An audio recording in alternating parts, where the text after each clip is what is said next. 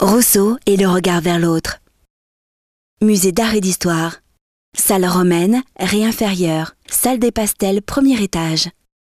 Regarder l'autre pour apprendre et s'enrichir soi-même est une thématique fondamentale dans la pensée de Rousseau. Il est ainsi cité par Claude Lévi-Strauss comme le fondateur de l'anthropologie et de l'ethnologie moderne. En effet, le discours sur l'origine et les fondements de l'inégalité parmi les hommes, paru en 1755, offre une nouvelle approche de la nature humaine et de la vie en société. L'apport que l'observation des autres fournit à l'observation de soi y est très important. Un autre texte fondamental dans cette perspective est l'essai sur l'origine des langues.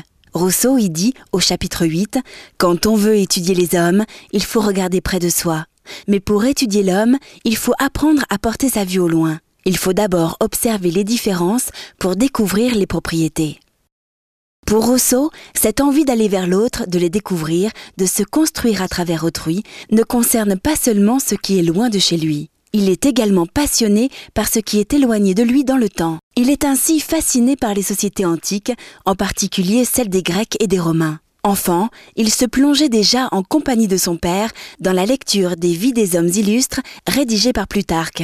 Dans les confessions qu'il écrit à la fin de sa vie, Rousseau se rappelle ces moments parmi les plus heureux de sa vie. Au chapitre 1, il dit sans cesse occupé de Rome et d'Athènes, vivant ainsi pour dire avec les grands hommes, je me croyais grec ou romain. Je devenais le personnage dont je lisais la vie. Dans ses considérations sur le gouvernement de Pologne, ouvrage rédigé entre 1770 et 1771, il vante les sociétés antiques qui étaient faites d'hommes qu'il juge meilleurs que ceux de son époque. Au chapitre 2, il dit Quand on lit l'histoire ancienne, on se croit transporté dans un autre univers, parmi d'autres êtres. Qu'ont de commun les Français, les Anglais, les Russes, avec les Romains et les Grecs? Rien, presque que la figure. Ils existèrent pourtant. C'étaient des êtres humains comme nous, Qu'est-ce qui nous empêche d'être des hommes comme eux? Ailleurs, il écrit Lettre à d'Alembert sur les spectacles. Les anciens avaient des héros. À peine nous avons des hommes. En réalité, dans son œuvre, les références à l'antique sont omniprésentes et il recommande à tous de s'inspirer de cette période de l'histoire qui a joué un grand rôle dans la formation de sa pensée. Expérience à faire. Moi et l'autre, l'autre et moi. La salle des antiquités romaines dans laquelle vous vous trouvez abrite de nombreux portraits sculptés. Pour la plupart, ils représentent des personnages illustres ayant vécu il y a environ 2000 ans. Le portrait de Rousseau se trouve parmi eux.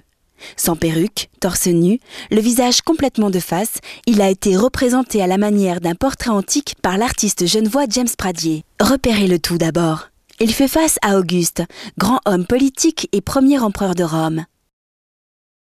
Le regard qu'échangent les deux hommes est une invitation à expérimenter cette thématique essentielle pour Rousseau, que nous apporte le regard de l'autre ou celui que l'on porte vers l'autre. À vous de jouer. Que vous évoquent ces visages d'antan? Qui sont ces personnages?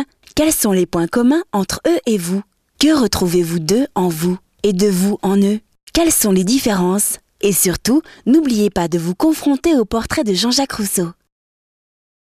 Si le cœur vous en dit, partez maintenant à la recherche d'un autre portrait de Rousseau présent dans les collections du musée. C'est l'œuvre de Maurice Quentin de la Tour, célèbre pastelliste qui a fréquenté Rousseau. Le portrait se trouve à l'étage des Beaux-Arts, dans la collection des pastels du XVIIIe siècle vous verrez que Rousseau est représenté bien différemment qu'ici en salle romaine. Il porte notamment perruque et bel habit, tout à fait à la mode du XVIIIe siècle. Vous y trouverez également des portraits de personnes que Rousseau a personnellement connues. Continuez d'exercer votre regard à la découverte de l'autre, si riche pour soi-même.